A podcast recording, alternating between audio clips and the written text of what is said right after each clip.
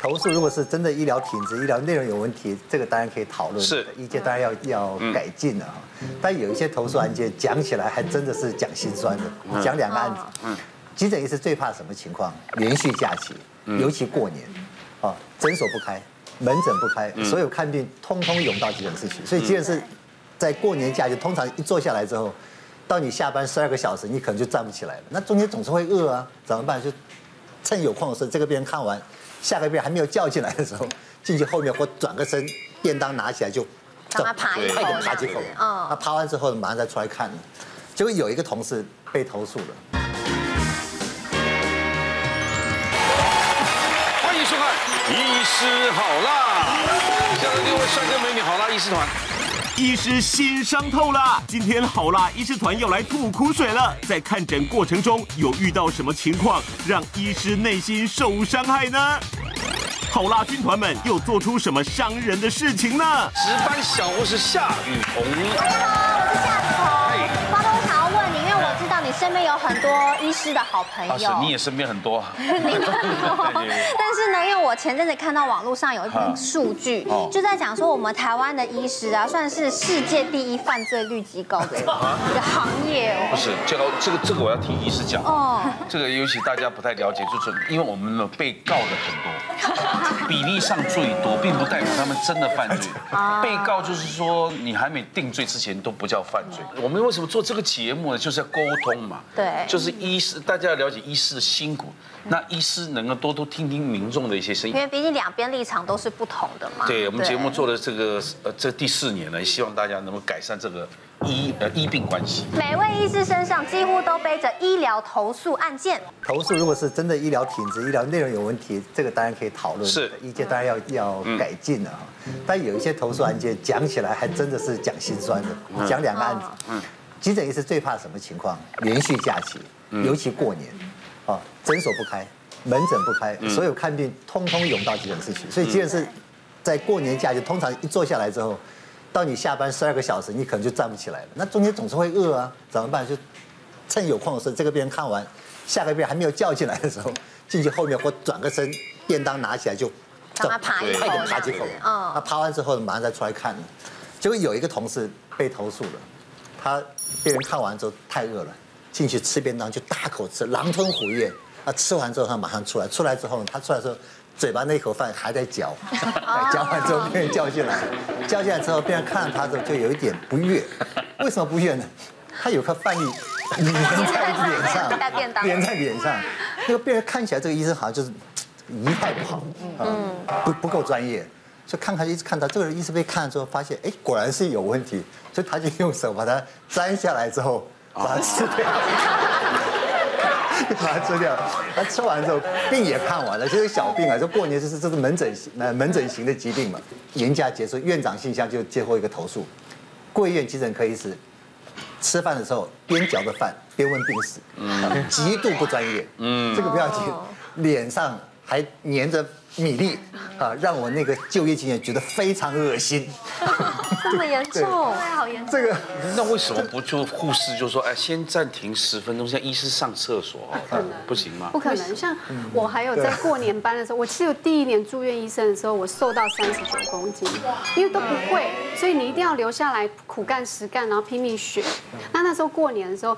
我是没有便当，我拿什么知道吗？我们不是有急救低血糖的病人，有一种五十 percent 的那个糖水，高浓度的葡萄糖液，有这样哦？对，首先有热量啊，其实有热量再说。哎呦，像有时候院方对这种抱怨，其实也不会反映给医师。不过有时候想说，如果真的是这个 吃饭边嚼呃边吃饭边问病史，确实可能也有也不对，也不是那么的恰当。嗯，所以我们就跟医师这个。告诉他有病人这种感受，那听了之后他很受伤，就玻璃玻璃心碎满地，甚至还有一些这个，你说是医疗纠纷，坦白讲也真的称不上。我们知道大部分医疗纠纷是有问题，大呃病人会循着院内的投诉管道，呃如果医生一听听，这根本不是纠纷，就是一个说明解释不够详尽。嗯。可是也有少数病人他不透过医院管道，就直接走法院的也有，嗯，到主管机关去申请调处的也有，嗯，就有个医师有一天就突然接到一个。卫生局的调处的通知单，就告诉你某某某某田医师啊，几月几号下午啊调处停，你是第几案例？哇！医生接这种的通常都会紧张啊，你想是不是有医疗纠纷，什么病没有看出来，就快点调病历看，哎，一个年轻女性，主诉上腹痛，吐，医生看一看之后，吐诊断出院诊断急性胃炎，急性盲肠炎，一开始初期表现有些很像急性胃炎，所以他想说，难道这个又是一个急性盲肠炎，我没有看出来吗？所以其实心里很忐忑。双方到了之后，这个调处的这个这个仲裁的这这个主席啊，就说好，这个病人就愿这个你有什么问题就先讲。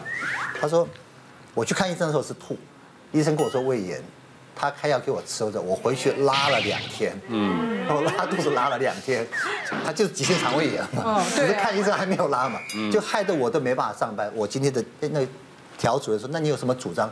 我要医生赔我两天不能上班的工资。啊！他一听之后，其实坦白一听啊，虽然是很气也好笑，可是至少心里那个不安的感觉放下，因为他不是盲肠炎，不是什么其他的误诊。嗯。他医生讲说，这个肠胃炎，这个胃痛下，胃痛先吐先，然后再跟着就拉肚子，或者有些人拉肚子再来是吐，这个很常见，这就是一个很常见的一个连续病程，这个没有什么不对。他说没有，他坚持主张。我吃了你的药之后，我本来是吐变成吐加拉，嗯，所以他两天没办法上班，请医师要赔偿他两天的工资。对，就像这种投诉是非常没有道理，很合 理，很合理。就是说，你看，假设我是因为真的就肠胃炎，所以先吐后拉。你身为一个医生，难道不能预测到我会拉，然后同时给我吐跟拉的药吗？其实我讲这种案例，其实坦白讲都不是偶发案例，所以现在医生对对一些可能出现的一些病症。或者可能出现的药物副作用，可能出现的并发症，呃，或是一些后续的这种，医生就会讲很多。其实讲很多，你觉得真的对病人好吗？其实有一些讲越多，有些病人越紧张，有些发生率很低。比方说，吃这个药可能会过敏哦。那你要注意一下，那过敏最严重怎么？最严重有可能眼睛肿，呃，轻则眼睛肿起来，严重者喉咙紧缩、呼吸困难，要紧急急救。那我吃个药不吓死了？对不对？你这会不会发生？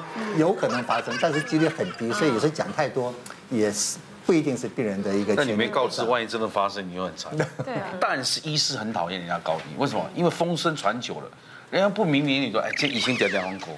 嗯，你怎么就完蛋了？名声就不好了。所以很多医师就是这样啊，息事宁人啊。嗯，其实要追根究底，硬硬脾气跟他干的话，你每一件官司都要走很久啊。对。哇，那反而风声会不好啊。当医生，我常挂在嘴巴上的一句话，我都说哈，好事偶尔有，鸟事特别多。那其实我们很多事情都是前面的经验来影响到我们后面的运作了哈。那八九年前，当年我还不懂事，所以我跟学长前辈学了一些东西，开了一间诊所哈，我就知道说陆续有一些事情慢慢学习，慢慢改进。那当时哈诊所没有什么人，就一个三十岁的女生走了进来，然后挂完号之后就说：“哎，陈医师啊，我那个觉得很疲劳，很累，然后呢，我觉得每天都很想睡觉，好像都睡不饱。”我想抽血检查一下，哎，他讲的很专门哦。他说，哎，可以验一些什么肝功能啊、肾功能啊。他讲的很专门啊。我自费没有关系。好，那其实我们在从前辈里面的经验，我们就学到一句话了哈。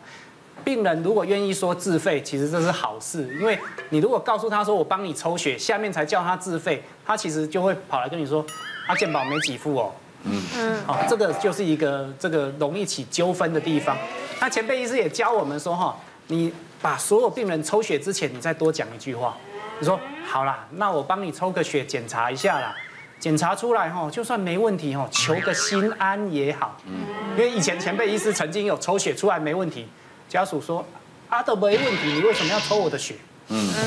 那这个逻辑就怪怪的，但是我们事前讲是可以减低事后的纠纷。好，所以我觉得我该做的都做了。抽完血之后呢？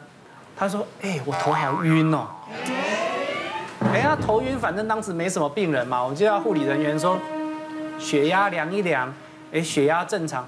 他说不对啦，不应该不是血压的问题啦，你们那个针头消毒有干净吗？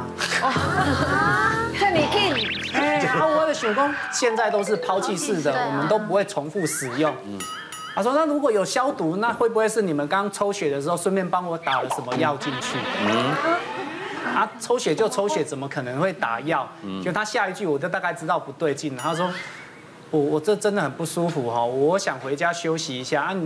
我这样不舒服，你是不是应该赔偿我个两三千块？”啊就知道是遇到他就是来要要跟你稍微做一点诈骗嘛。然后我们当时还是有一些自己的原则，我就告诉他说，哎，我我不方便戳破他啦，我就告诉他说。哎，那我也觉得这样不大对劲。那你等一下，我叫一下救护车，我陪你一起去医院，我们好好的检查一下啊。那个医疗费用我来出都没有问题，因为我不想赔他的钱啊，我宁愿把他拿去。不是啊，因为你赔了，表示你真的有错。对对。结果他一听到叫救护车，他说：“好了，不用了，不用了，剩下的我过几天再来跟你算。”哦，可怕。站起来就走回家了。那那几天我的心情很忐忑啦。结果两三天他就真的打电话来说。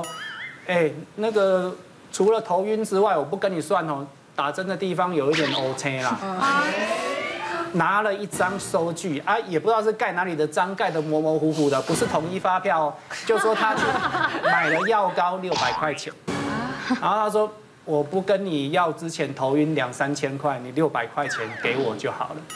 那我们当时总是希望就是大事化小嘛，六百块可以解决的事情，所以他。花三百块钱自费抽血，我报告还拿给他说没问题，然后呢，我还给他六百块，解决了这件事。他也赚三百。对。从此以后，我就跟我的学弟妹讲说，如果有一个人第一次走进你的门口，他告诉你说我要打针，我要抽血，可能暂缓一下，熟的病人再这样做。那如果你再碰到这种客人怎么办？我就说你这状况怪怪的，我帮你写转诊单去找急诊。不用给别人。不是，因为他有受伤过一次，说他对这种事特别敏感。别人可能没受伤，就不见得会提醒。会提高警觉。对，每个人受的伤不一样。嗯，除夕过年那一段时间，真的是急诊医师最容易被投诉的，因为我被投诉也是那一段时间。哦。就是那一次是有一个。你长那么漂亮还要被投诉？哎，因为上班的时候，大家不管你长了，我长得这么漂亮，哎，谢谢瓜哥。瓜哥其实越漂亮越容易被投诉，对，因为越漂亮他会觉得你越不专业，对，所以他会。而且其实我身高不高，长得很娇小，那我上班其实不喜欢穿白袍，因为白袍会脏，所以我都跟护理人员一样穿制服。所以我看诊了，可能看了他三四次，然后看了半个小时，跟他讲了病情解释三。三十分钟，他说：“那请医生来。”嗯，我不是做医生嘛。然后就是那个痔疮出血的病人，他身份比较特殊，他是艾滋的病人。那那一次他来，其实是因为痔痔疮开过刀，然后那一次痔疮又出血。那出血完以后，我那时候是除夕，我就帮他止血、打止血针、打点滴、抽血检查，哎，都一切正常。那我说：“那你在。”急诊观察二十四小时，那应该就可以回家。我跟他解释完，然后他就说好。我除夕上完，我就休假，休到初三再回来上班。我初三回来的时候，其实病床全满，因为急诊通常那时候就是跟排福袋一样，就是全部都是满的。那我走进去就看到他怎么还在里面，然后我就问上一班医师说他怎么还在里面？他说因为他打死不走啊，就是从初一初二叫他回去，他都不回去。我就说好，那我现在来清病人了。我的意思是，我要整理病人，我是让出院的出院，那我才有空床可以给更急的病人进来。他可能听到这句话，然后他就，我又进去一个一个问嘛，有没有比较好，要不要回去？有没有比较好，要不要回去？问到他，我就说，嗯，某某先生，你有没有比较好一点？痔疮这两天有出血吗？没有。那我就问说，那你要不要回家？然后就说，嗯，我不要。如果回去再出血怎么办？说出血再来啊。说我不要让出血来，车资你要付吗？他说，啊、好，那你想回去的时候再跟我们护理员讲，因为在我们会很忙，我可能没空理你。你要回去你就跟护理员讲就好了。我下班时候还没走，那可能隔天他就离开了。对，离开了之后我就接到投诉信啊。他说我没有同理心啊，然后呃呃排斥他们艾滋的病人啊，对他们有异样的眼光。我想说我没有啊，我就都一样，所以我就到最后还被主任约去喝咖啡，然后还要写投诉单给他，然后给院方，然后就写了三四次这样，因为他不接受，我就要再写。不接受了再写。辛苦。整形外科其实算是非常常被告的一个科别了。对。那其实主要是因为，呃，常常很多病人他会认为说他整了的样子不是他心里所想的样子，你就是医疗疏失。现在整形外科医师哈就会比较仔细的跟病患沟通说，你希望可以达到什么样的效果，但是还是会附加说，事实上你希望达到的效果，但是你不一定有条件可以达到这样的效果。可是我，可是我要讲哦。我们常常背后人家说，哎，这个人整形，我操，这怎么整成这样子？哪家整的？有没有？对，常常很会讲，那表示整形医院真的有问题。长得，譬如说你长长得像鹅，你还可以长，你还可以整成像鸭，但是你如果长得像蚂蚁，你也不能整成大象嘛。对。就是有时候它的这整体的落差太大，你就说哦，我希望我有一个 Angelababy 的下巴，但是你上半脸长得跟 Angelababy 完全没有任何一点关系。那你弄一个下巴，你不可能整得像林志玲嘛？它有限度的整，对。对啊，有要要有一些条件要符合了。那呃，事实上不是只有呃那种。医美的案例哈，像呃我们整形外科做很多的，其实都是伤口。事实上，伤口我们呃如果说是褥疮的话，褥疮是我们最常见到的慢性伤口。那我就曾经呃有被会诊过一个案例是，他的那个褥疮，像呃我我看大概依经验来讲，我相信他一定是第三级或第四级，绝对是。但是他因为他上面表皮的皮肤就是黑黑的这样子，我记得是一个大概八十岁的阿嬷，我就说呃。这个看起来这个黑黑的，这个有感染的现象，哦，要把它切下来。那个时候没有家属，但是呃，那个阿嬷。还是意识还是清楚的，然后所以我就跟阿嬷讲说，这个要稍微做一点清创。那阿嬷就说好了，因为它那个就是黑黑的那个上面的坏死的皮一切下来，其实它里面的组织好，还有它里面我们看到的筋膜甚至骨头，其实都是坏死的。那个一看就是第四级的，而且它里面还有一些呃比较脏的一些液体流出来。后来呢，因为家属来了。家属来了就非常生气，就说为什么我制造出了一个很大的伤口？那我就跟他说。不是，这个伤口本来就在那里，是因为它上面那一层黑黑的皮让你看不见它里面的深度，而因为你现在是一个急性感染的现象，所以如果你不把那一层黑黑的痂皮，你不把它就是清下来的话，你里面的脓液，不了里面，你里面的脓你没有地方宣泄，它就会越来越严重，越来越严重。但是家属没有办法理解，就呃就说为什么我没有经过家属的同意就去做清创？我说病患意识清楚，而且清楚的跟我讲说。他答应我可以去做轻的动作，那家属也不能够谅解。他说：“你问一个八十岁的老人，他能够回答你什么？他难道头脑清楚吗？我事实上觉得他头脑是蛮蛮清楚的呀。那总之最后他还甚至就说，呃，他要投诉我。”那说投诉我那也无所谓嘛，反正如果真的我没有做错事情的话，那呃也会还我公道嘛。那但是他又说呃我也可以让你看不见明天的太阳。哇，这句话被你录到他的产。后来后来我我真的过了好好几个月，我都一直那个上班的时候，我都觉得要戒慎恐惧这样，很担心我哪一天看不见明天。他真的看不到，因为都是上班。上班。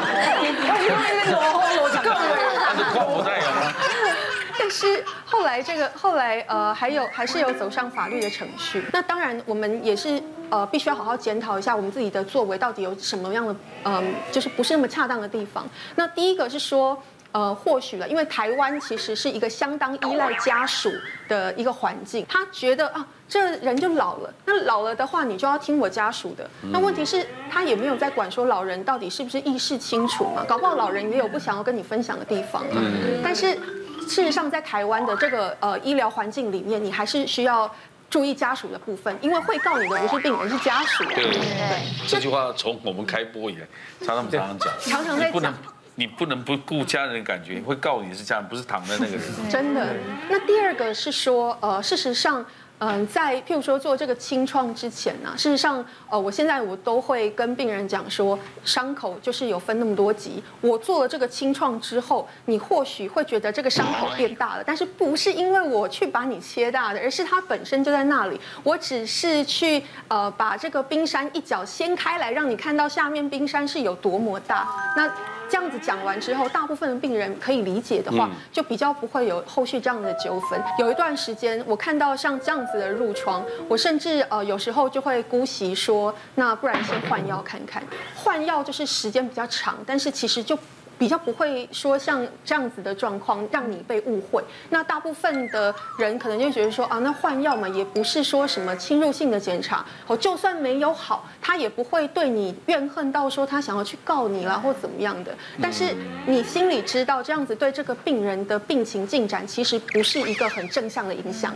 那后来又经过了很多自己呃心里跟自己对话，然后在自己在呃有一些开导之后，才慢慢又恢复。到觉得，嗯，针对这个褥疮的上面，该清创的和该怎么样做的，才又比较走上正轨。他们其实不是只有整形，他们其实做很多都是很烂的伤口、很深的伤口，其他外科医生都不想碰的伤口。而且缝疤要要漂亮。对，然后烫伤啊，还有他们会做一个很特别的整形，就是像变性。所以其实，在整形外科对很多医生的训练来讲是很重要，因为我们会学到很多很难的伤口的处理。那我要分享另外一个案例，就是。有一天，有一个五十几岁的中年妇人来到急诊，她是就是尿道感染的症状，那时候是没有发烧，那很明显就是尿道感染症状，应该验个小便就可以。她说我会不会又肾盂肾炎？就我看一下，哦，真的有肾盂肾炎，之前有肾盂肾炎过住院，每次都是尿道感染、肾盂肾炎住院，就抽血看起来还好，我帮她做超音波也还好，所以我就跟她说，你这看是单纯尿道感染。她说，但是我想住院呢。当病人有企图的时候，你就要想后面可能还有事情，所以他想他想住院，然后我就我说好吧，那我帮你问看看，我就帮他问，没有一个医生想要收，因为他的抽血报告太好了，他单纯的尿道感染其实是口服药，多喝水，不要憋尿就可以，所以我就跟他说，我帮你问过了，真的没有人愿意帮你收住院，那我们就打点滴，然后带药回去就可以了。那我就他就说，我可不可以躺在躺久一点？我就知道哦。我终于终于懂了，他前面先说我想要住院，因为应该是跟保险有关。那现在你不让我住院，那我至少要躺六个小时，我至少拿到急诊的保险。那我跟他说，我不行哦，因为急诊病人来来去去，你占掉一张床就占掉了一个病人可能要躺的空间。那其实你在这个时间点就可以回家。然后我就告诉他现在是几点几分，我现在就要开药给你回去。然后我就跟护理师说，这个病人应该是想要躺六个小时，但是等一下我不会开给他六个小时。然后我说这个时候这个时间点就算这个时间了。果不其然，我已经在忙其他病人的时候，已经六个小时之后，六个小时整点，他就说他要回家了。我想你还在这里，真的还在？就他就说他要开诊断书，我就打我刚刚开药的时间，他就很生气，他就开始跟我吵了。然后什么呃我没有医德啊什么什么的，然后他真的很不舒服啊什么的，我就跟他说我刚刚前面。不是已经跟你讲了吗？因为我已经知道他一定就是要六个小时啊。呃，我就说，你知道吗？很多时候你们申请这个东西，保险公司不是找你，是找我。我说，然后他就很生气，就说你这医生太没有良心了。他他就要回家了，那没有开诊断书。后面果不其然，我就收到投诉了。嗯。然后他就说，第一个。医生态度不佳，我们每次投诉的第一句话，一定是医生态度不佳。我想说，我哪里态度不佳？你要什么，我给你什么。你要问要住院，我都帮你了。我能够帮你，我都帮你了。哪里态度不佳？所以我就我本来很想回说，我是不是也有也有一个可以医生投诉病患态度不佳的？对，但我不能这样回，这样回，等下院长会找我喝咖啡哦。然后后来他又最后最后骂了一大堆之后，最后就讲了说。这是我跟保险公司的事情，医生你不用鸡婆，不用管。哇，这句话我听了就很不舒服了，我看很不舒服，我就回我说，对，这是你跟保险公司的事情，但是我不想要写诊断书。嗯，我说，请你让医生医疗回归医疗，然后让医生保有正直、善良、诚实的心。哦，对，但是我觉得应该。第二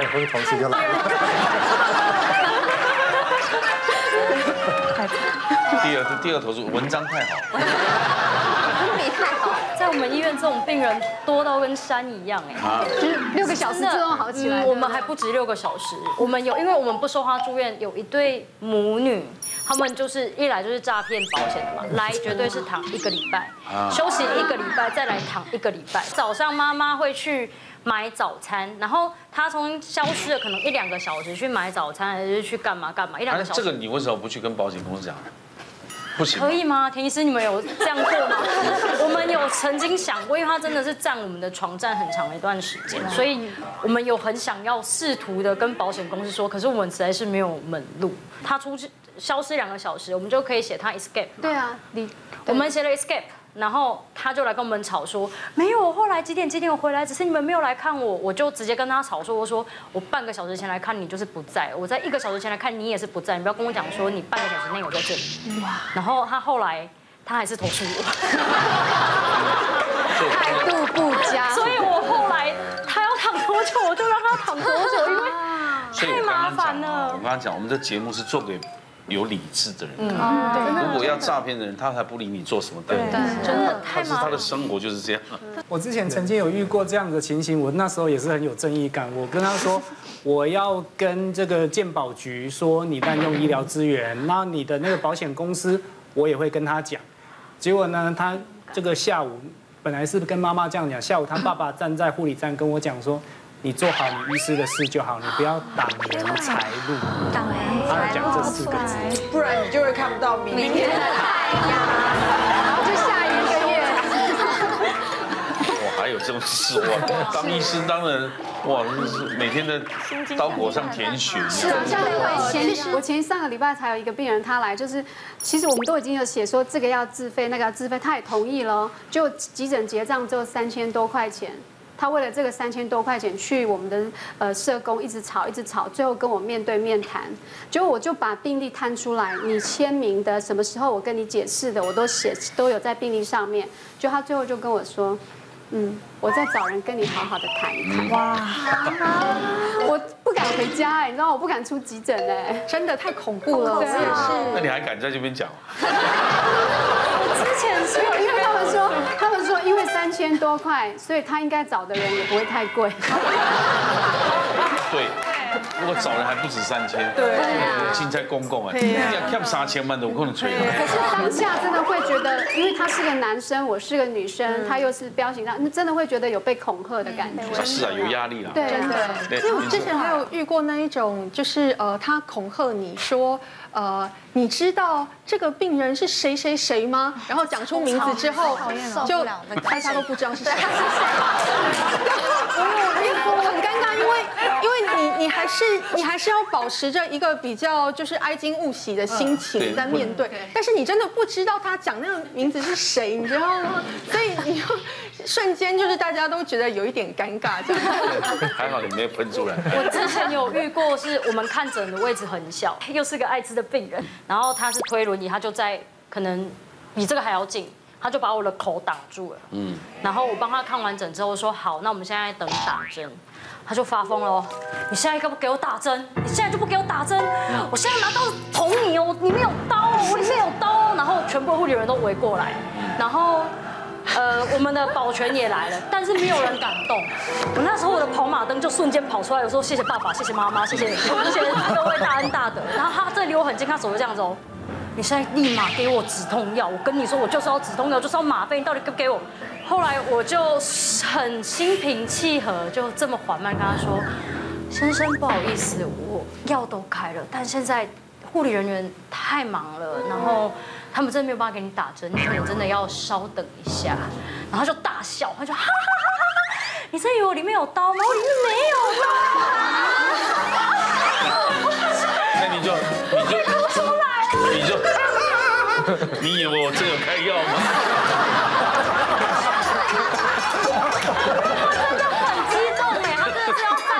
手是这样子，他是一个很大的包包，然后是这样子，然后手要举起来，然后他一讲没有刀，全部保全就冲过来把他压住。对，所以其实病人或者家属，他真的会影响到我们医生对病人的治疗，有时候会变得比较防卫性。对，像我们神经内科比较常会遇到可能风风破就是。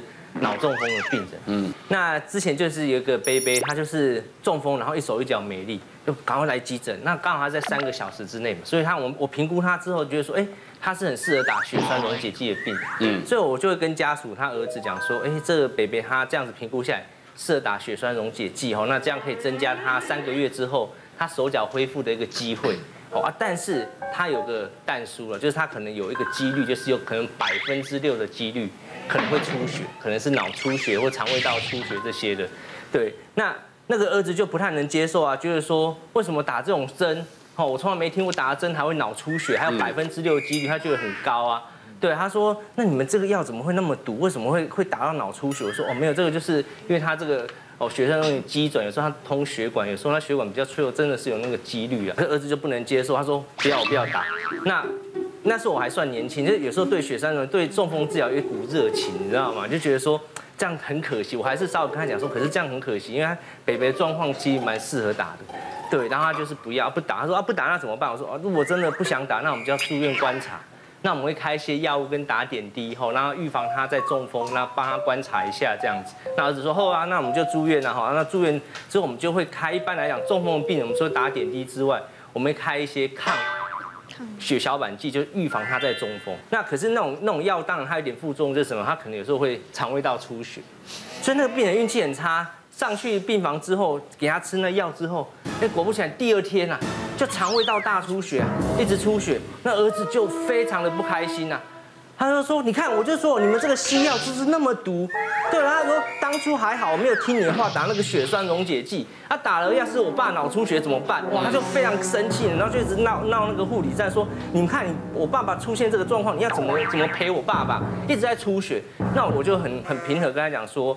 这个没关系，这我们当然这有时候吃这个药，当然可能有些这些风险，可是我们可以帮他好好治疗，哦，好好治疗，然后让他那个胃出血比较好。还好，你看你们西医就是这样子哦，每次哦吃药副作用哦出了一个洞就要再补另外一个洞，对，然后就是就是这样子。他说他就他他有一天他就拿拿一堆的论文给我，说医生我跟你讲，你们那个药真的太毒了，我跟你讲我推荐你哈，我们这边有什么什么什么药哈，你看这些有论文哦。哦，它可以可以预防中风，对循环都很好。那我看一下那论文，那个论文都是什么？都是些基础研究啊，老鼠啊什么的那些论文，然后用什么清水啊什么？有没有，你有听过清水？对，就是很奇怪的一些疗法。然后呢，他他当然刊登在一些很有名的一些期刊上面，可是他就是基础研究。我说，可是这个都是老鼠研究，这个在人体上面其实都没有证明说有效。他说：“总会没有证明有效。”他说：“我有很多客户吃这些药都很有效啊。”原来他是直销的，他专门他就在直销的卖直销的。他说：“ 我很多患者都有效。”我就跟他解释，我说：“这样子还是不太好，还是要正规治疗。”就为了这件事情，就儿子跟我在在病房上对爸爸的治疗，就有很多的嫌隙，你知道，他也不满意我的治疗。那我对他治疗，我也是有点怕怕的。所以，但是还还好，就是把病人，就是他后来状况就慢慢越来越稳定。肠胃道出血也好了啊，中风相对也比较稳定，但他还是一一只手一只脚比较没力了。可是他稳定之后，我想说哇，那赶快见好就收，你知道吗？病人状况稳定了，我就说哎，那可以出院了，你知道吗？我儿子又更不满，说我爸爸这样子，你竟然叫我爸爸出院，他手脚都还没好。我说可是这复健可能要好几个月，他不会那么快好，就是要回家慢慢复健。他儿子为了这件事情，他就写信投诉到卫生局。说这个林志豪医师学艺不精，我已经非常认真的帮他找那么多论文，让他免于去这样浪费时间，竟然还不接受我专业的建议，对，然后呢态度不佳又来态度不佳，对，最后又要赶我爸爸出院，哦，这种庸医，哦，就是我讲了一大堆这样子，然后我就要，你知道，说到卫生局的那个来就来关心说，哎，林医师这怎么了？怎么病人为什么对你那么生气？哦，我知道这跟跟他讲说来龙去脉，说其实这个状况这样。他说哦，原来是这样。我说真的哦，还好我真的当初没有帮他打血栓溶解剂，你知道吗？万一打了出事，真的是罪该万死，真的会被告死。可是我觉得他们这样还不算太冤，嗯，因为毕竟你们又没有给人家成治疗成效非常好，态度，也没有很佳嘛，对不对？之前有个医生他是这样子，你知道吗？他是肿瘤科的医生，那那个老先生来的时候呢，因为发现的时间已经很晚，所以他算癌症算晚期末期了。然后所以呢，哎，老师就问一下医生说：“医生啊，你觉得我这个癌症这样子治下去，我大概能活多久？”嗯，啊，像这种癌，他这种晚期，一般啊，大概一般平均通常不会活超过一年半，但是有些人可能活很长，有些人可能活很短。可老先生就有听到一年半这个关键数字，然后说嗯，阿里瓜哉啊，那他说啊，现在呢，我帮你拟定一些治疗方策略怎么样呢？他开始两个人讨论啊，未来什么治疗啊，现在有一些什么新的策略，哎，感觉沟通都非常好，然后都按时来治疗，按时来治疗啊，该来吃呃打针的时候打针，该回诊的时候回诊。有一天医生就跟他说，哎，我来跟你讲一下，你这个反应不错，一年半了，已经超过一般人了，对不对？还是控制的不错。到两年的时候来啊，医生就觉得很怪。老先生并没有很高兴，你知道，里面很感激哦，医生去做稿哎，完全没有。这老先生没有高兴就算了，医生有一天就投投诉信就到了院长信箱，院长信箱投诉的内容是，你这医生啊做差，他估计的存活失准。还要挖修故，他说他知道呢自己差不多会活多久之后，他就开始做一些财产规划。哦所以你老师他要算清楚，所以他开始知道自己差不多会活多久之后，就开始分配财产啊，该给儿子的儿给儿子，给女儿的女儿啊，自己留着到我一年半吃穿还有吃药的用途，算得很准。所以他一年半的时候就紧张啊，没戏，两年一个戏，两年三个月一个戏，就瞎被他骂。可他又不好意思开口跟孩子们要，所以他就投诉医生，你什么准？好啊，修复。那医生就说他真的第一次遇到，因为治的太好啊，要被投诉。找医生出他应该投诉态度很僵，投诉李专呢，怎么会投诉医师？我只有一次想要投诉，但是我没有真的投诉，是因为我遇到一个很年轻、很年轻的妇产科医师。然后那一次，因为我我在婚婚前就有做那个健康检查，说我不容易怀孕嘛。那婚后就很努力啊，然后就有一次我就是急诊，我说我肚子好痛好痛好痛，然后呢我就我就去急诊了，然后他就把我转到妇产科那边，然后那个医师就帮我就是验尿那些，然后他就跟我讲说，跟我跟我老公讲说，恭喜你。他讲恭喜你，然后眼泪那叫啪啦啪啦掉下来了。我想说不可能吧，我我受孕几率很低哎。他就说但是，我想说你但是是不会讲。但是呢，他脸他本来很开心，然后脸就沉下来。我想说这是演哪一出这样？然后我就很紧张，他就说但是你子宫外孕。恭喜个屁呀！恭喜个屁呀！你知道这对一个女人来说是多么大的那个你知道喜乐跟哀伤吗？所以我那一次我就越想越想越生气，我就回去问我说怎么会有人这样讲话？我真的想投诉他。然后第二次是我当然也是很尊重医生，但是有一些医生的态度就会让我们觉得好像不耐烦，就是觉得你好像什么都不懂那种感觉，你知道吗？然后尤其是当妈妈了之后，我带我女儿就是有一次去看皮肤科，然后她整个腿就是去公园玩之后就是很多小红点这样，然后。一般我我就是觉得是蚊子咬不会理他，但他那天是整个就是到大腿屁股这边，反正两只腿是密密麻麻的，然后他就痒到哭，我就说不可以抓嘛，帮你冰敷，然后帮你拍拍拍，然后怎么样都不会好，我就赶快带去那个皮肤科，然后我就说医生医生，这个好像是那个跳蚤咬的，对不对？怎么会痒成这样子？然后他就很忙，那滴滴滴滴滴，然后这样瞄了我一下，他说妈妈，他就那种 很慢的，我说哎怎么了怎么了？他说妈妈。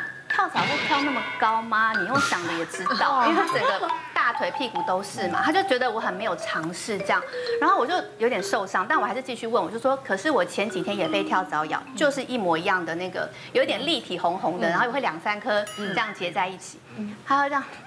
反正你就是先擦药啦，然后看看状况怎么样，然后就就开了一个就是止痒膏给我，之后回去我就擦嘛，然后想说好，那就听医生的，擦擦擦，冰敷冰敷都没有效，然后第二天我女儿已经因为睡觉她就会抓，她就忘记抓到已经流汤了，嗯，然后我就觉得大事不妙，这个药一点用都没有，然后我就想说好，我就拍照，然后去骚扰我一个 皮肤科医生朋友，但是他住离我家比较远，他三秒就回我说跳蚤啊，嗯，然后我就整个火就上来了，我想说。然后是用那什么揶揄的眼神这样看我，然后就觉得我很没有尝试这样。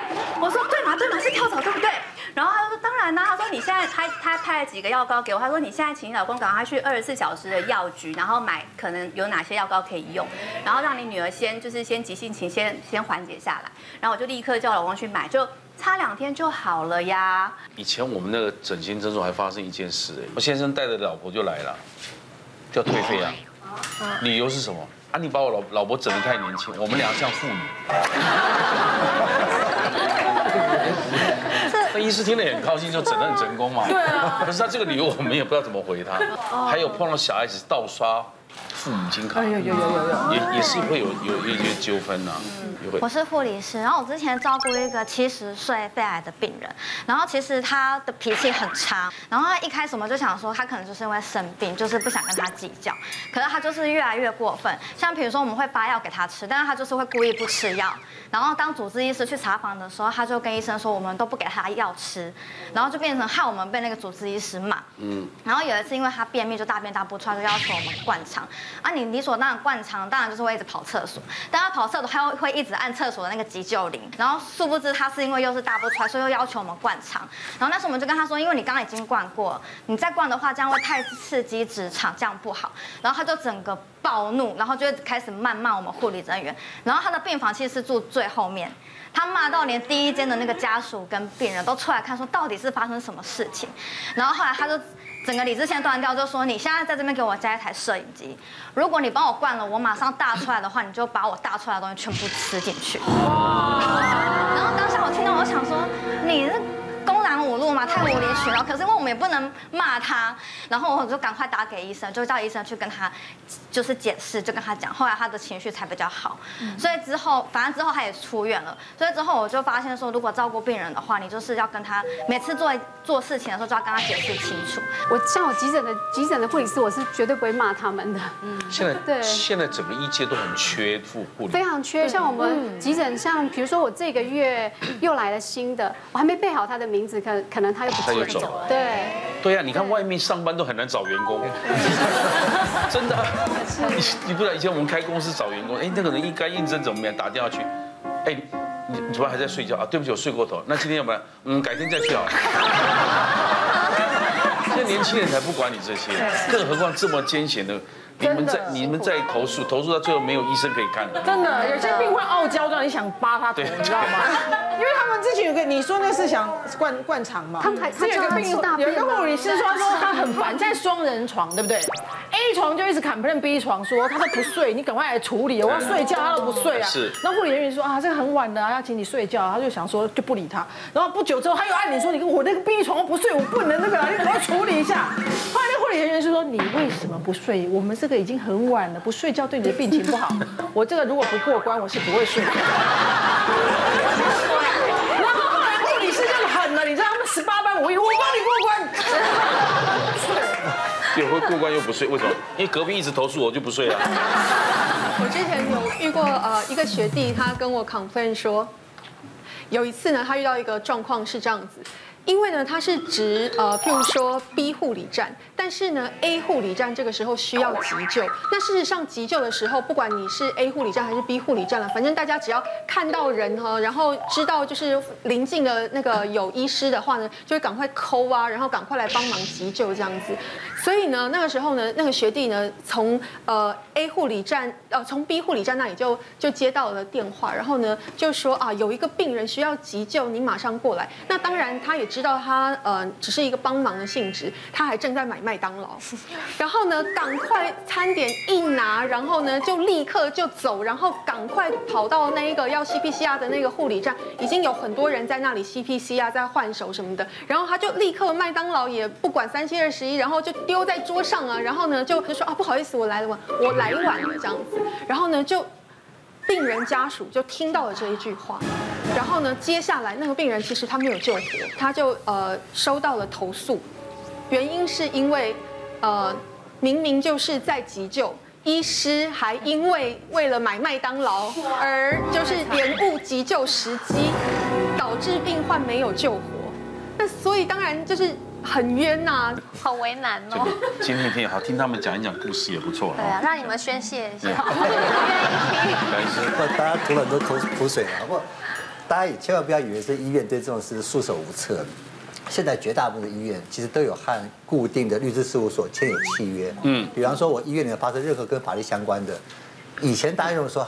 瓜哥讲嘛，这两千块、三千块，我打我打官司请律师钱不止，我就付了。嗯，那医院现在把这笔钱当成一个固定的开销，就我宁愿给律师事务所，当我事情的时候，你就提供我的服务。所以我们有时候重视小额，但是道理上完全站住脚，我们宁可就走司法途径。那另外，我们对很多医师来讲，就诊断数的增值非常多。那我们现在也会训练我们的年轻主治医师，感冒，他说医生你帮我开休息一个礼拜，你说这可能这两天就够了，说这两天一个礼拜他吵不完。那我们现在怎么办？我们现在目前是感冒哈，病情怎么怎么样？弱发烧持续，建议休息礼拜。我加个条件，你这个条件你自己去举证啊。我们甚至有一次更离手挫伤，他说医生我要休息一个礼拜，意思就是写说建议右手休息一个礼拜。结果这个是这样子的，显然就投出来就来了这里。所以基本上那个这个弹数的条件还是要合理的。还是要合理。我们都我们都会开宜休养，不管任何只要，因为他们好像是要请假还是要保险。不管我来就是宜休养三天，然后三天以后挂门诊。他说那之后呢？我说门诊医师帮你开。对，这也是一个方式。对，宜先行休养三天啊，门诊后续评估。对对对。这个宜休养最多在哪里看到呢？农民力啊。宜休。宜什么什么种什么？宜看宜家居。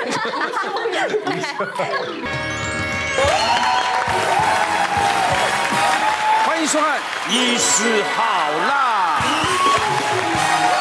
介绍我们的好辣医师团，欢迎。好辣医师团今晚要来讨论什么劲辣话题？还邀请了三位艺人与专家一起来分享经验。今天的医师团呢，有一个老朋友了，谢医师好。哎，谢医师，非常难得的时候，我们就交会过。谢银华，医学会理事长，台北医学大学医学系防偷拍宣言，做好沟通，不怕病患找麻烦。那时候很多非常男女的，就对于医学的概念、性知识、性常识啊，交往过程要注意到哪些，他就是对我们节目功不可没。今天呢，有感谢这个节目再度重逢了，谢谢 老朋友了，很多事情要麻烦你了哈，防止有医疗纠纷。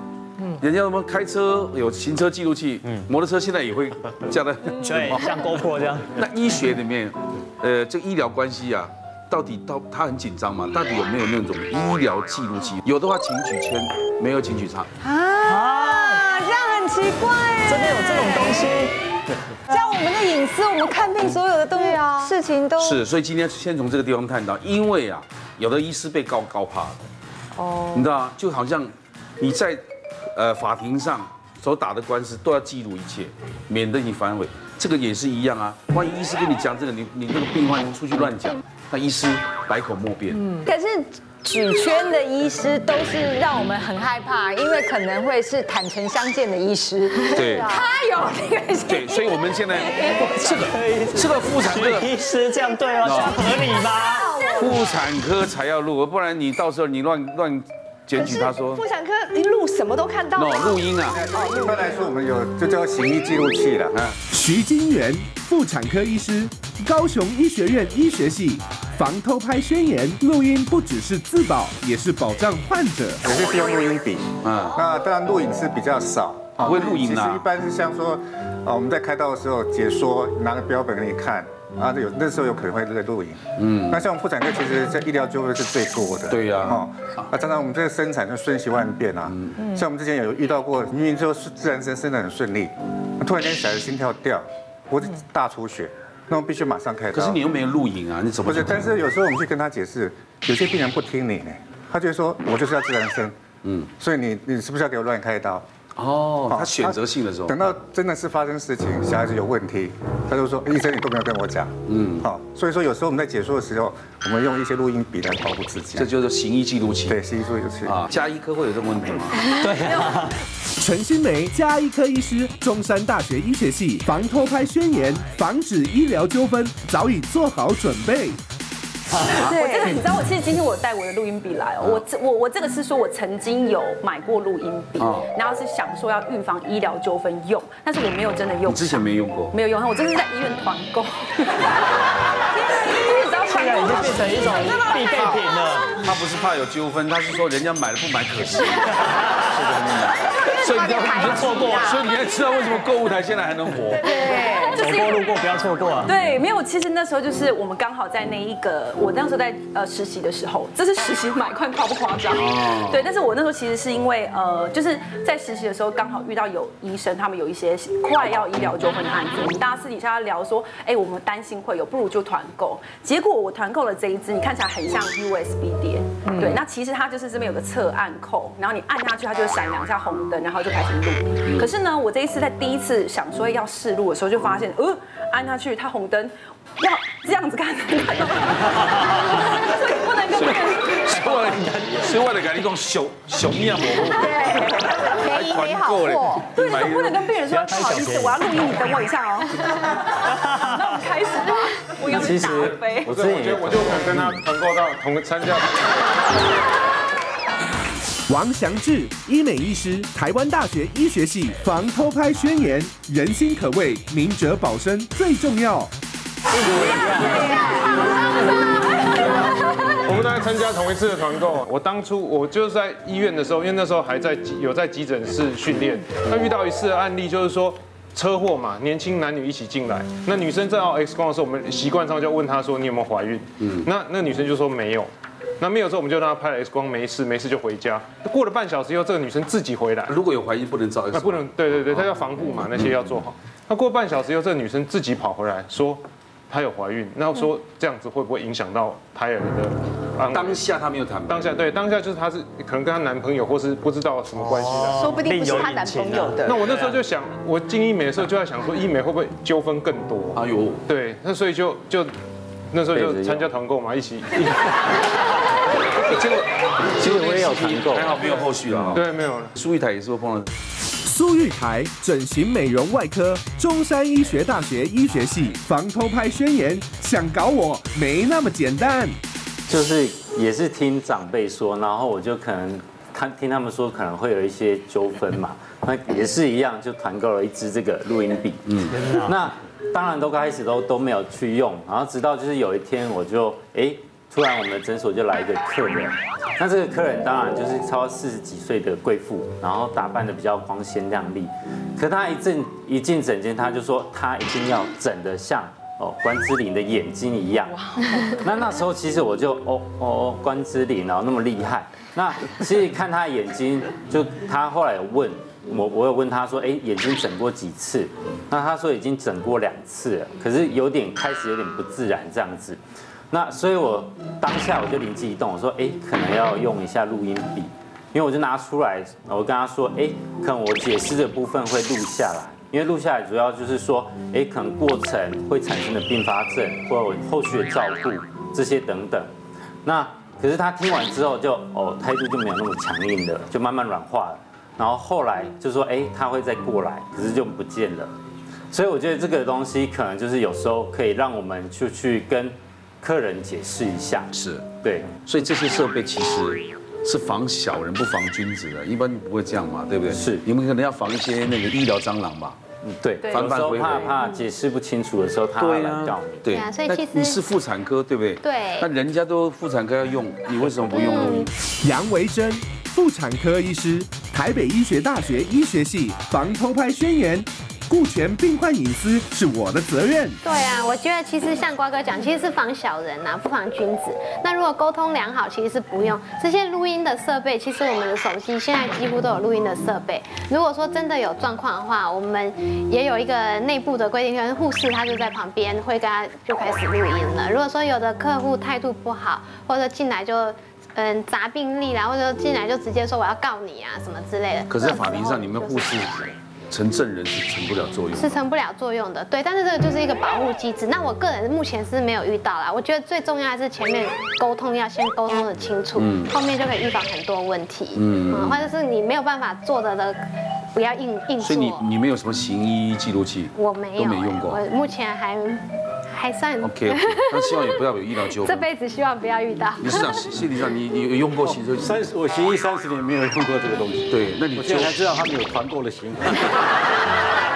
而且很多都是我们的学生教出来的医生啊。嗯，现在真的是医疗紧张到这个地步了啊。嗯。不过我们三十年的老经验告诉一句话，就是说要观言察色。嗯。然后一旦有危机的时候，不要自己单独处理。嗯。有的把事情越弄越复杂，你再多录音笔跟录音设备。只是增加那个战备的意味，是因为他大家大家可能打官司打的少，不像我们经验那么丰富。我告诉你，很多东西 在法庭上是不会被承认的，对吧？他们这个护士站在医生，当然就就你会比较吃亏嘛。而且录音不一定能成为呈堂的证据，你知道吗？所以大家的医疗当然大家比较紧张。所以三位今天听到也是奇怪，没有有没有被告知录音过？没有没有哎，傻眼都没有。这次听到有点傻眼。对，而且我们常常在看诊的过程，比如说跟加医科啊，然后会讲很多有的没的那种，譬如说哪一个朋友啊是艺人，然后他更夸张啊什么什么。你有跟医生在？对啊。你是去看医生还在聊？万一这些都被录起来怎么办呢？朋友很少。为什么？其实各行各业有它的危险。你知道那个律师，比如说兄弟委托我帮他打官司，是我们两个聊的内容，你还要录我的音。我怕你去跟别人讲吗？不是，他就想录看我有没有讲错什么，不鼓励你去做哪些事情，那你就可以来弄我了，告你就对了。对，我律师教我怎样怎样，所以律师讲话也要很小心。那事实上今天要探讨为什么一开始开宗明义讲这些事情。嗯，最近呢，我们就谈了患者就医不安心的事件簿，我们从新闻看到的，来看第一个，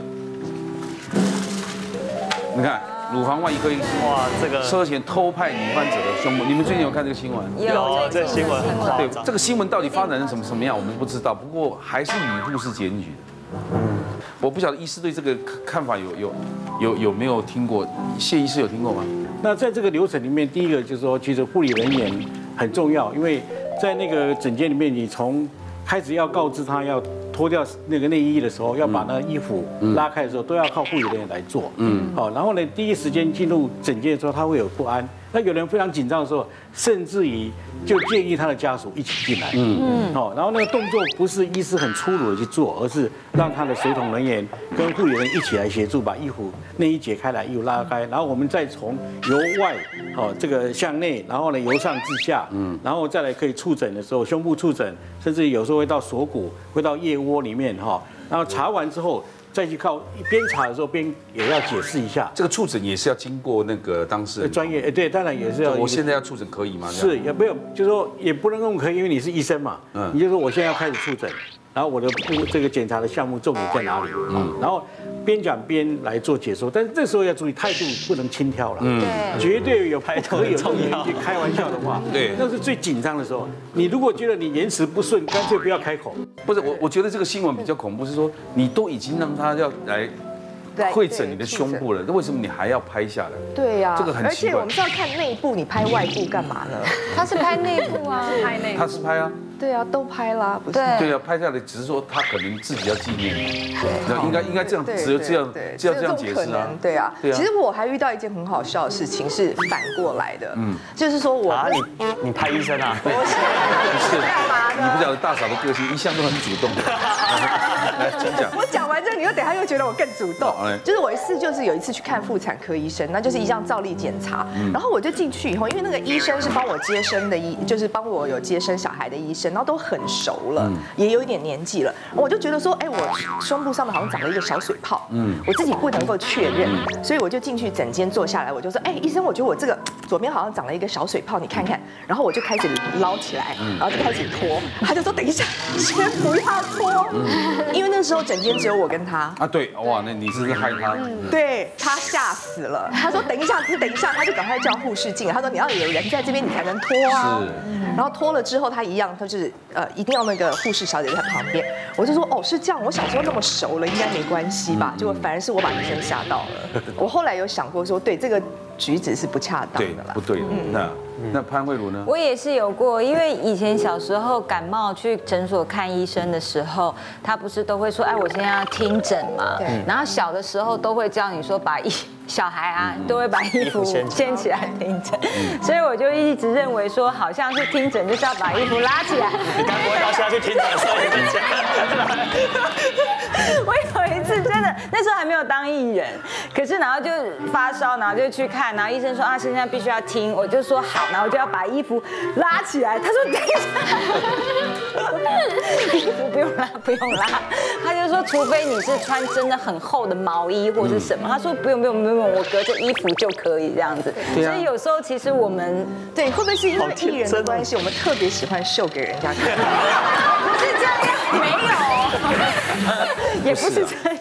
因为像我看到这个新闻的时候，其实我也很讶异，因为好像是说这个医生也是算很知名的医生，就是当病患会选择去看你的时候，他就已经觉得他是相信你的专业，相信信任你，所以哪怕你要说要做触诊或什么，他都可以很信任。所以没有想到会是这样，其实让病患也觉得还蛮对害怕的。而且我让我们觉得惊讶，是因为说他就已经在检查你的。这个乳房？就是你有在触诊。对，为什么还要拍？这好奇怪，我就觉得蛮奇怪。那可可以请教医师啊，就新梅要怎么保护自己呢？呃，我想要先讲一个哈，刚刚你们提到都是自自身自己愿意献身的情形。对，我其实蛮惊讶。对，我想要讲一个，其实我听到这是真的故事，是我们医生的故事。那给大家一个借鉴，给观众朋友一个借鉴。那是一位这是一个蛮资深的医生，他就是带他的实习医师两个人在那里查房。这时候听到隔壁床，然后隔壁的一个医生他就说：“哎，有某一个二十几岁，就是年轻的女性，她有一个心杂音。”那这时候这个医生他根本就不是这个这一个女性的主治医师哦。那他就说，他就跟实习医师说：“你有没有听过心杂音？”实习医师就说：“哦，没有。”他就说：“那我们去听心杂音吧。”他到了那个那个病床之后，就请那个女女女病人把衣服脱掉，他就开始用双手去触摸。甚至有捏跟揉的动作，心为什么？我听着心杂音，为什么？对，所以我现在就是要讲一个东西，就是说，其实啊，我们要清楚说，我们在做胸部的触诊的时候的目的是什么？就是其实就像刚刚呃朱莉姐有讲过的，是因为你可能觉得你胸口有一些你怀疑肿块的东西嘛，那我们才会用到碰的动作。一般的医生其实都会像慧茹讲的，就是我们会很怕，就是会让病人误会，所以呢，其实像听心脏的时候，我们是几乎会尽量避免碰到女性，尤其女性的胸部，因为这个动作是非常敏感的。嗯，那像这个例子，我们觉得很可惜，就是因为其实这个病人他莫名其妙进来，然后他也不认识这个医生，他可能害羞不敢问，就变成说他就莫名其妙被人家摸骗了。然后他却完全没有没有自觉，那所以我今天就是要想说的是说，当假设今天呢、啊，大家发现你的医师怎么对你产生触诊的动作的时候，其实你可以反问医生，你是要为什么要做触诊的动作？尤其是有一些人，就是我我我不知道在场这么 open 啊，就是就是其实有一些病人他其实是蛮觉得自己的自身的一些隐私是很注重的，那所以呢，比如说我们在听心脏的时候。基本上心脏长在我们的左边，所以在听心脏的时候，你是不会去听到右边的。有时候有一点点会听到右边，但你绝对不会去把整个右边都请病人要整个敞开给你听的。所以主要我们听诊的话，就是以听右边跟中间的部分为主。那呃，如果有到触诊的动作，你其实可以问医师，哎，我触诊的原因是什么？那同时你可以让这个病人知道，呃呃，病人他跟医生讲的时候，医生会有一点警觉。我是不是我病人在怀疑我？是不是我病人觉得我不够专业？那如果你觉得这个性侵有一点我们说性骚扰动作，其实就会被避免掉。可是我有一个问题，像说，呃，我去。每一年都要做这个所谓的乳房呃摄影啊，那那乳房摄影的话，其实是自己不能做的，所以那个一定会有护理人员帮你夹的，对，用夹的。那那个人一定是女生，嗯，通常一一般医院都是女生，可是因为它有一个控制室，那控制室有一个玻璃，它可以看得到你们，那里面会有男生，嗯，对，在那里控制它。其实我会觉得很尴尬，嗯，那我其实几次，我大概做两次的时候，我都会想要跟他讲说，那那个里面那个男生，嗯，因为虽然帮我。触碰的这个是女的，可是毕竟里面有个男孩子在做，然后他就说哦，那是医生，他是在可能控制这个机器的。其实对我来讲，我就会觉得有点尴尬。可是我不晓得这样是不是我可以请他说，可不可以换女孩子，还是怎么样？其实朱莉姐讲这个状况，我自己也有亲身经历过。我以前国小的时候，我有做过心脏超音波检查。哎，不是国小，没有那么还没有发育，是好像国中啦，就是有一点发育了。那那时候我印象很深，是他们是超音波检查师嘛，那他们旁边就跟了一群，我其实也不清楚是实习的还是不是实习的。那那时候他们也是请我们一定要把上衣解开嘛，那我就看到其中有一位男的，我到现在都还记得，那十几年了，他就是一直斜眼这样子在看着你的胸部的位置。对，那我直到我到我当医生之后，我才知道说，其实啊，有些时候我们是可以主动的告知。请其他医师离场，但是前提是在有一些时候哈，我们有一些医学中心，它有一些叫做教学门诊，这个你就没有办法，因为教学门诊你有些有些很大牌的医生，他请教学门诊就是故意只有看三个病人，但你就是要让我们的学实习医师来学习嘛。但是如果在其他的时候，如果你真的尤其是名人，或者是你很重隐私的人，你其实是可以跟医生提这样子的要求。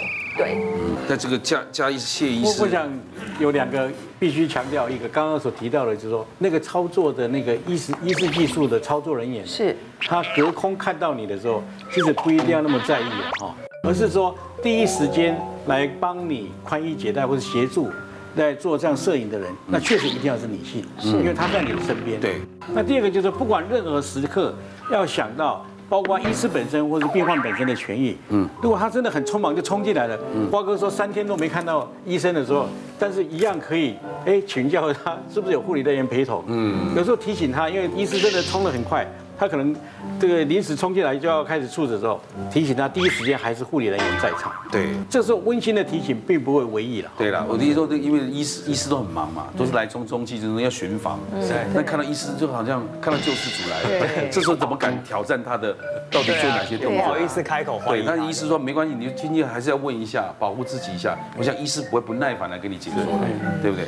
对，其实不只是在医院，就包括我们在打，光是打镭射这件事情，我们现在也几乎就是说不会让只有医生跟客人、病人两个人在同一个密闭的空间里面打镭射，因为你打到一半，他如果尖叫了一下，那说哎我怎么了我怎么了，嗯，这样这样也有也是一个可能，那也有可能医生真的对他怎么，在这密闭空间都有危险，嗯，所以绝对不会。让医生跟你的病人单独处于一个空间，那一定有护士嘛？对对对，你这个机制是不是男医生仅限于男整形医师？也是要有第三者在，一定要有第三者在。哦，男生对男生客人，男生对女生客人，这没有性别。女生的妇产科医师内诊也是要有跟诊的，也是会有人。你看女生看女生，也是要。女的妇产科医师啊，像有时候我们也是会帮客人做镭射除毛、比基尼部位这种很私密的地方哦，也是要有女生在。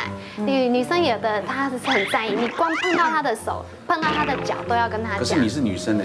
不行啦，一定要讲。这个我们的教育训练就是，你碰触到她，比如说我现在要碰到你的脚喽，那我现在什么器械要放到你的身体里面，每一个步骤都要告诉他。对，内诊其实比较动作，你撑开这个压非常隐秘、非常私密的东西。今天师姐要在捋这个脚本，我跟我制作人，我制作人女生嘛，嗯，我刚刚聊到一个问题啊，嗯，我说啊，如果你是我老婆。好，我们讲 Judy 好了，嗯，就我们跟杨，我跟杨凡两个这么好，对，如果我们两个都是医生嘛，哈，对，啊，可是他是比如说骨科的，对，啊，我是妇产科的，嗯，那你生小孩会给我生吗？不会。怎么面对你呢？对，这是个非常，对，不要，其实潘慧茹，你听得懂意思吗？我听得懂。那你会吗？就找完全不会陌生人。那可是你先生跟你讲，哎呦。外人看不如给我这个好朋友。谁谁不用外人见吗？可是真的这样说吗？会吗？会尴尬。如果以后我要跟我老公跟这个朋友一起出去，也没有，我们一个礼拜只是在一起吃饭两天而已。那你会觉得不会选择这个？不会，不会啊。对。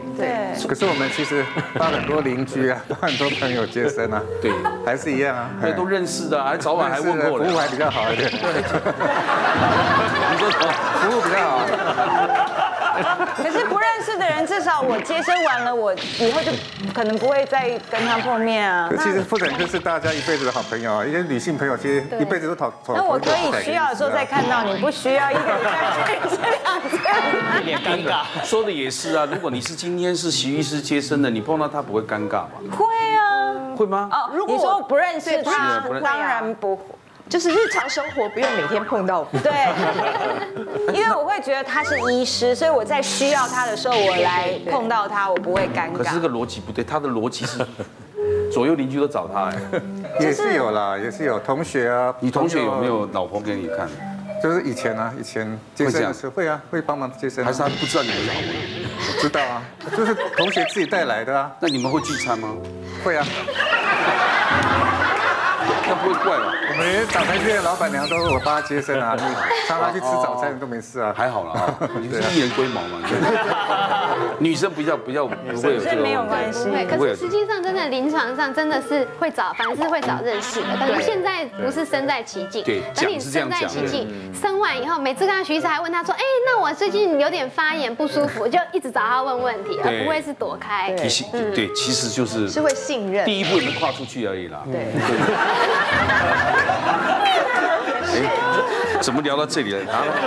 来，我们看事件二啊，来，你恐怖美国医师偷拍超过七千名女性病患私密处，这很久以前的新闻吧？结果呢，好像打官司要赔多少钱？五十几，五十七亿啊！哇塞！听说他是告那个医院的。哦，啊，那医院怎么会理这个事？就像哎，现在对啊，这件事发生在。台北医院嘛，对，嗯，那你告得了台北医院吗？嗯，如果这种情形告得了，是可以，他管理上会有疏失，哎，哦，还是要连带责任，雇主要是看几比几了，哎，像美国他们都有那种 insurance，就是保险，保险公司会帮忙处理这些事。对呀，对啊你不要说告我，现在大家没有在官司之前，大家都说他医疗系统是赔钱的，嗯，对不对？那你是告下去，不是医疗的瘫痪了，嗯，对不对？告个五十几亿还得了？所以赔不完呢。对，那哎，我们的徐徐徐医师刚刚有提到，病人要主动主动沟通吗？啊，对啊。事实上，其实，在不管是在做内诊或者刚刚说这乳房检查，实际上有时候医生是会很善意。嗯，比方说我啊，我检查看到你子宫，我超超音波照了，我说今天子宫很漂亮。我内诊的时候讲说，呃，子宫颈很漂亮，但是有些人会觉得说，哎，我上一次做那个呃，就是抹片的时候。那因为那个呃妇产科医生是我好朋友，可是她是女生，可是你要知道，她就是说她是隔着帘子嘛，可是外面有别人在，就是说其实隔音不是那么好，然后她就在一边帮我做，就开始聊天，我就想说你现在可以不要聊天吗？她说不是，我是要告诉你说，哎，你的卵子以你这个年纪看起来现在很漂亮哎，你知道吗？我就觉得外面一阵那种叫，你 就尴尬了。所以你觉得这样是不舒服？不是，我就觉得不要夸奖夸奖那里这样。对，很奇怪，你跟我讲说长得不错，对，就长长得不错，谁敢美拜这样，还还还很正常，很健康哦。事实上，每个人对这个言辞的反应不太一样哦，所以有些人会觉得说，也许某些话你觉得是对你这个骚扰啊，或者是触犯你的隐私，事实上你可以跟医师主动来提及，说你这样讲我会觉得不舒服。好，所以这个也给大家一个小 tip，，就是说。我们病人主动说哈，让医病沟通更顺更顺利。嗯，哎，所以是不要说，就像刚刚一样，你就觉得说，好，医生我就高高在上哈，那我做什么我都不敢去违抗他。啊，实际上现在是一个沟通的时代了。嗯，好，还是要彼此做深入的沟通会比较好。对，让医病关系会更好，对不对？要要沟通啊。对。可是哦，每个人都会有情绪，有时候看几十个病人也会累。对。就像我们做节目做到第四、第五集也是有点。但是我们 EQ 好啊，对不对？对啊，就没人说我子宫很漂亮啊。像我就是被嫌弃的状态，然后为什么？因为我有一次也是就是因为体检嘛，然后去去给医生做，他也是要做触诊这样子。然后呢，他就把我那个扶起来以后，扶起来以后他就就发出了一个整的那个声音。我就想说完蛋了，我是不是什么出事？他为什么？他把眼睛戴起来，然后开始拿那个小镊子开始帮我那边夹东西这样。然后我就说医生怎么怎么了吗？这样医生我有想到这样子吗？你这讲是在那边都镊子都出来了，他就开始帮我在那边夹这样子。他说怎么那么脏啊？有什么白白的东西这样？我说白白的，那会不会是发炎还是什么这样子？就后来。仔细才看是那个卫生纸的血这样子，因为我上一上一个是去尿尿的时候有用那个卫生纸沾这样子。哦，瓜哥没有，有时候他那个其实那个医生他应该是想要确定一下是一种就是霉菌感染。陈志佳，医美医师，中山医学大学医学系防偷拍宣言。医病同心，共创美好未来。或者是说有脏东西，稍微搓搓看。但是如果他搓了五分钟还是十分钟，就比较奇怪了。他是他是搓一下，搓搓的很干净，这样搓的很干。对他应该是有洁癖的意思。搓的特别干净也蛮奇怪，因为其实我们一般看呃男生私密处的时候，呃大概会点一下，会帮病人就是讲要重点，是不会说就是细心到帮你整个清的干干净净，顺便打个蜡还是什么。所以保养一下。对，你看这跟这个医师讲话。这样还不出差错哎，真的。顺便跟那个大家说一下，就是其实我们有时候如果说觉得自己本身上有些不舒服的东西，可以主动反应，可以让医生清场。比如说什么，像我们有时候遇到男性一些比较私密处，他要做一个整形，然后他会就是跟我们讲，这时候我们不能说，哎，那你说你这个兴奋起来的时候会歪三十度，那请现在马上兴奋一下给我看。不太适合嘛，嗯、那也不能说，那就是请我们医诊所最漂亮的护士几个进来一下也不行。嗯、所以这时候其实呃病人可以自己照，就是说第一个先准备好一些照片。嗯，如果说你是要表现出你的一些比较隐秘私密的部位，直接就可以先跟医生讨论了。嗯，然后第二是如果说这个只是光讨论照片还不行的话，你甚至可以跟医生讲说，哎，我是不是旁边的人可以稍微清场一下？大部分医生其实是可是这是医美科吗？听起来像泌尿科啊。医美跟泌尿都是一样，比如说像我们要做抽脂的时候，他要医生全全部脱光光，嗯，他在身上画线，这时候的话都可以配合清场。比如说，就算旁边只是几个女性的护士，有时候病人他还是会觉得很紧绷。可是不能清完呐，你总要留一个吧？啊，对，就是剩一个啦。对啊，如果怕很多人，还是要留一个。对对对对对。那请教一下，在动手术过程，在麻醉房是没无菌的嘛？对对。那可不可以家人说不放心，可以进来看？那不行，不行，不行，肯定不行。第一个就是说，因为呃，一般人的无菌观念不会像医护人员这么好。对，可是那个人都已经科。病患都已经都昏倒了，客户都昏倒了，那你怎么能保障他的？他的无菌观念不好，所以我们怕万一，比如我们在开刀的时候，然后他可能一个咳嗽或一个触碰，然后造成一个之后的一个感染。所以你看，你去做医美也好，去检查或开刀，你要对他完全百分百的信任。嗯，现在生产可以开放先生进来嘛？常常生完第一个昏倒的是先生。对呀，对呀，我知道。所以其实进来还是有这个问题在。嗯生产先生进来也是问题比较多啦，有时候他。不晓得什么，其实我们医生哦，在带学生的时候，有时候学生都不小心踢到电线，电都停了，对不对？所以现外人进来是更危险，然后头发掉了什么，这些都没有办法掌控啊。我有一个案例可以分享，其实我们妇产科哈，就是私密是最最紧张的部分。那像不止医生啊，护士也是要很小心。像之前同业就有说，护护士 A 在问护士 B 说，哎，下一个客人是什么客人？下一个是什么病人？啊，他去准备东西，然后他很大声回答说，啊，下一个吃 RU 的。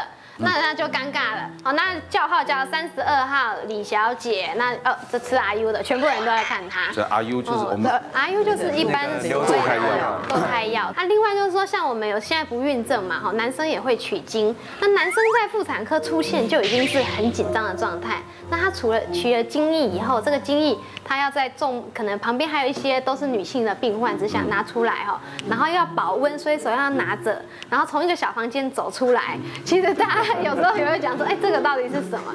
那有时候比较高，就是男性的客户，他就会说，哎，那个可不可以帮我清场一下？那我们就尽量达到他的需求，这样子。我这些都很小的。呃，有些时候我觉得我们我们其实听过很多新闻，那这些新闻都会成为我们的一个警惕。之前我看过一则新闻，那则新闻印象很深，就是她是有一个女生，她就是企图自杀来医院，就到医院住院之后，最后她就跳楼自杀了。然后后来过不久之后，这个爸爸妈妈就扛着她的棺材说要告其中一位医生。他说告的原因是什么？就是这个女生她来医院是因为她企图自杀，可是有一个男医师竟然要求她全身脱光做检查，让女生觉得她的自自尊心受到了伤害，所以他后来想不过去就跳楼自杀。对，那其实呃，我我这个这个是一个新闻，所以我其实完全不认识这些当事人。但是我们呃，以我们真正的一个医学的流程来讲的话，你其实是真的需要做全身检查。但是我觉得缺乏的可能就是第一个。他没有跟病人解释，所以变成说他没有发现病人其实已经可能很不舒服啦，觉得很自卑啦，或者是觉得哎，我我怎么好像被性骚扰的感觉啦。那第二可能那时候当下并没有第三个像护士这样的人做一个调节剂。这听起来好像那个医师比较运气不好，为什么？因为他就已经要自杀了，对对不对？已经要自杀，你找不到理由了，刚好给他找到这个理由。对，问题是重点，医师为什么叫他全身要脱光干嘛？对，就是他是说他他有点类似他这个女儿后来就是在做完这个检查之后，有最后跟妈妈说被一个医生做全身检查，所以他心情很不好。接下来得到就是他跳楼自杀了。那因为成功了嘛，所以你没有人证物证都没有，就是妈妈就靠着女儿这句话要回来告这个医生。我们看事件三，害怕整形医师偷拍手术中的。为什么特别对整形医师在讲强调这一点呢？那个，我们有三整形，我们有三个整，我们有三个整形医师哦。你们会担心这个吗？会啊，会吧。因为我在想说，因为整形就是要整得比较漂亮，那比较漂亮就比较可能容易会被性骚扰或拍照。对，一般的生病应该医生不会想要拍吧？那我们要给整形医师有个辩解的机会啊，对不对？苏玉台，是还还是你不辩解了？直接术中偷拍，我觉得都还是跟医师个人的的经的个人人格特质有关系的，因为。我们再美丽的一个女生哦，她把头包起来，只露出一个鼻子，准备要来打针，或是全部胸部包起来再露出来，那个都不会好看的，嗯，那个都不会是我们想象中的那个美女的样子，所以一定是这个医师，她人格上她就是很想收集这些图片，大概才会出现这种情形。这个医师还是比较坦白一点。对对，所以我觉得在麻醉的当下，还我自己的经验是，我觉得还是要选择大医院，嗯，然后呢，在大医院之外，就是说要有很多护理人，就是我知道好像麻醉的部分。一定要是麻醉科的医生来做，这样子是比较安全。因为出问题了，你那个医师很冤枉啊，他们也不可能自己麻醉啊，对。这些都要有麻醉科。对，那应该就是说医生是归医生嘛，然后呃麻醉科归麻醉科。麻醉科在监控。对，像我有一次我去做所谓的肠胃镜就体检的时候，那是在大医院做，那我就记得就是说医生还没有进来，那就比如说三四个护士会在旁边，因为你知道你你真的是麻药打下去，你人是整个不省人事的，然后他就会先告知你说，哎，这个进现在进来这位哦，比如说是医生麻醉科医师，他是什么什么什么，他现在要帮你下药了，嗯，然后他就会下药。然后接下来开始脱衣服。你这个话听得怪怪的。他就说我现在要帮你推药了，好，啊对对推进去，然后我就说好，他说啊你深呼吸，等一下你就睡着了这样子，然后你睡着之后，他医生就进来了嘛，那你当然就不醒是不省人事，不知道。可是我那一次的状况呢，是为什么我觉得说啊真的要慎选医院，是因为当我起来以后，我有片刻式的，就是失忆。断片，真的断片。我第一个断片是我醒来以后就抓就在医院还在哎躺在那里啊，因为他就要拍到错了，没有，我第一个就照他说快。割双眼皮，到底潜意识里有多想哥？我就想说，我说趁现在，我觉得我好像还没有什么感觉，你赶快帮我割双眼皮。然后那个护士说，我不是这个，我我们不做这个的，我们是做健检。然后我就说没关系，真的你就缝两针就好，就是为难他了，你知道吗？我也照过肠镜，然后我的我的状况比 Joy 姐更夸张，是我一醒来以后，因为我第一次打麻醉。所以，我从来这辈子没有过那个麻醉的感觉，然后我整个就很嗨，这样。我说：“医生，好棒哦，我可以每一天都来一发吗？我可以每天都过来给你打麻醉吗？”你都去哪里见检？可以告诉我。就不是大医院，是小诊所，是小诊所。然后我就说：“医生，我在飞，哎，怎么会这样子？”然后我就开始唱 “I can breathe, I can fly” 这样子。然后因为我的状况太失控了，然后那个护士。就是觉得很好笑，然后就开始拿那个手机起来拍我的全程这样子。我还记得我那个时候还跑跑去找护护士跳那个就是那种贴身舞这样子。我整个就是很康的状态。所有手术里面麻醉是最危险。是，可是我还是觉得啦，我觉得医病关系就是互相信任。我觉得病人还是要信任专业的医师，因为我自己也有动过手术，就是盲肠手术，但是我是慢性的，所以我。在要去开刀之前，都会医院都会有一些流程，比如说安排开刀的时间，然后接着他会让你去麻醉科做一些咨询。那当然，因为我们的那个工作比较特殊，所以其实当你被全身麻醉之后，你会担心说。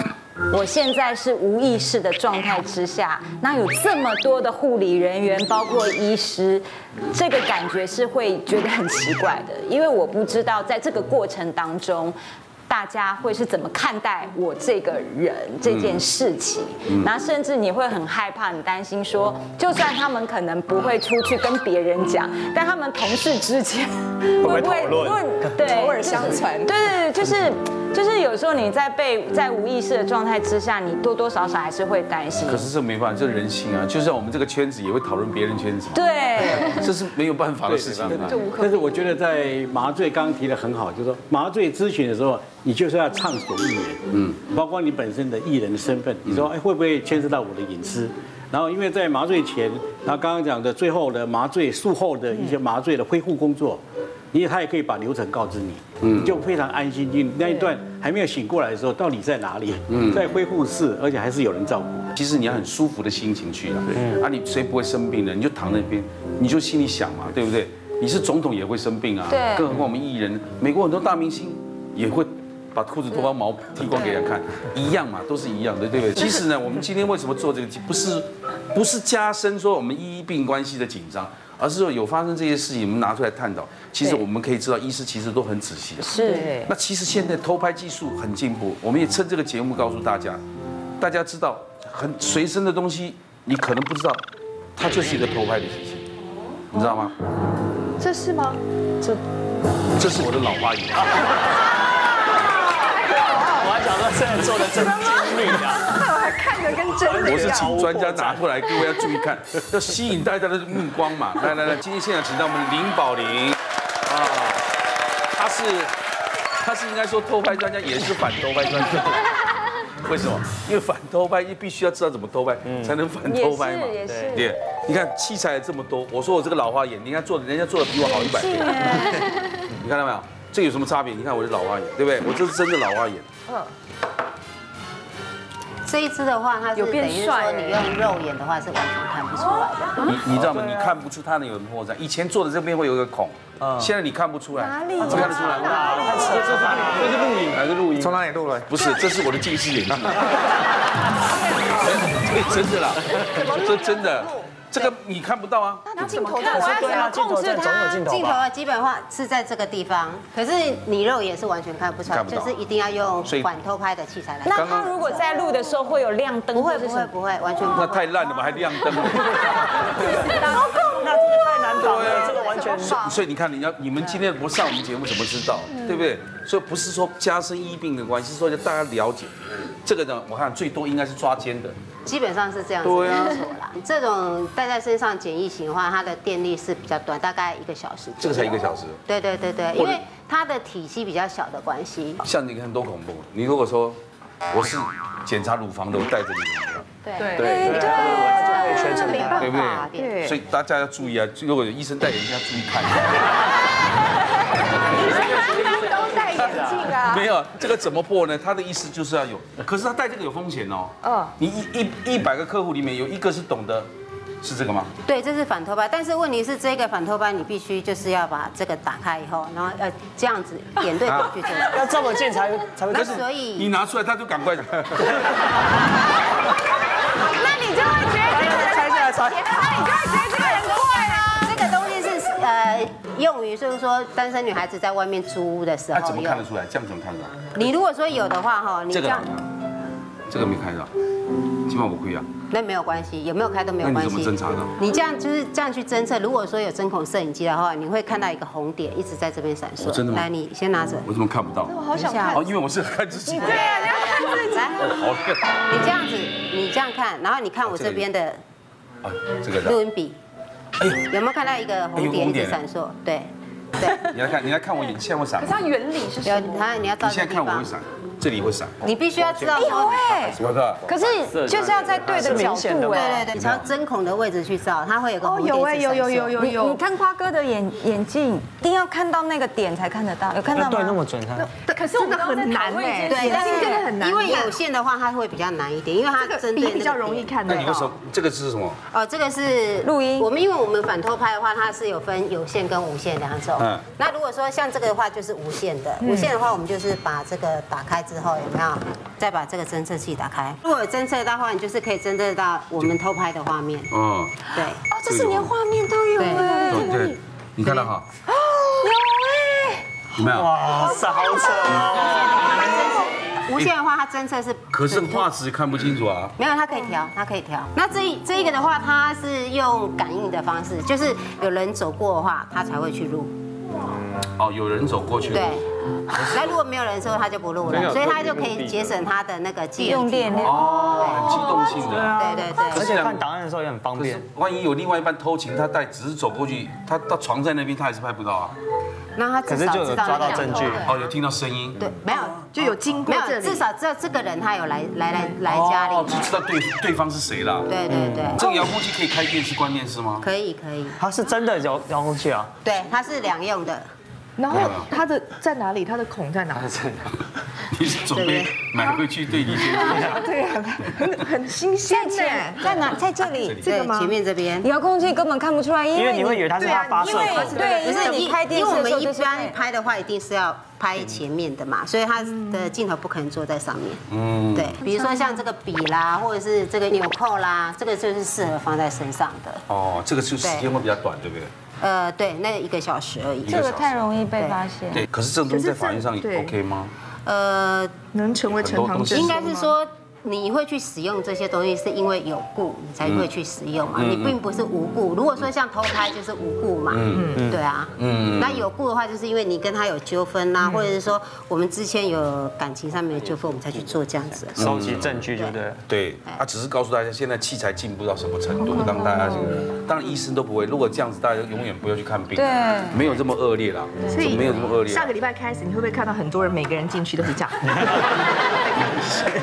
啊，是啊，所以医师你要胆子很大去做这件事，因为你一万个客户里面，只要被一个弄到，你一辈子都完蛋。对，对不对？你不要有心存侥幸，所以我们要绝对信任医师。是，就像好像我们信任反偷拍专辑。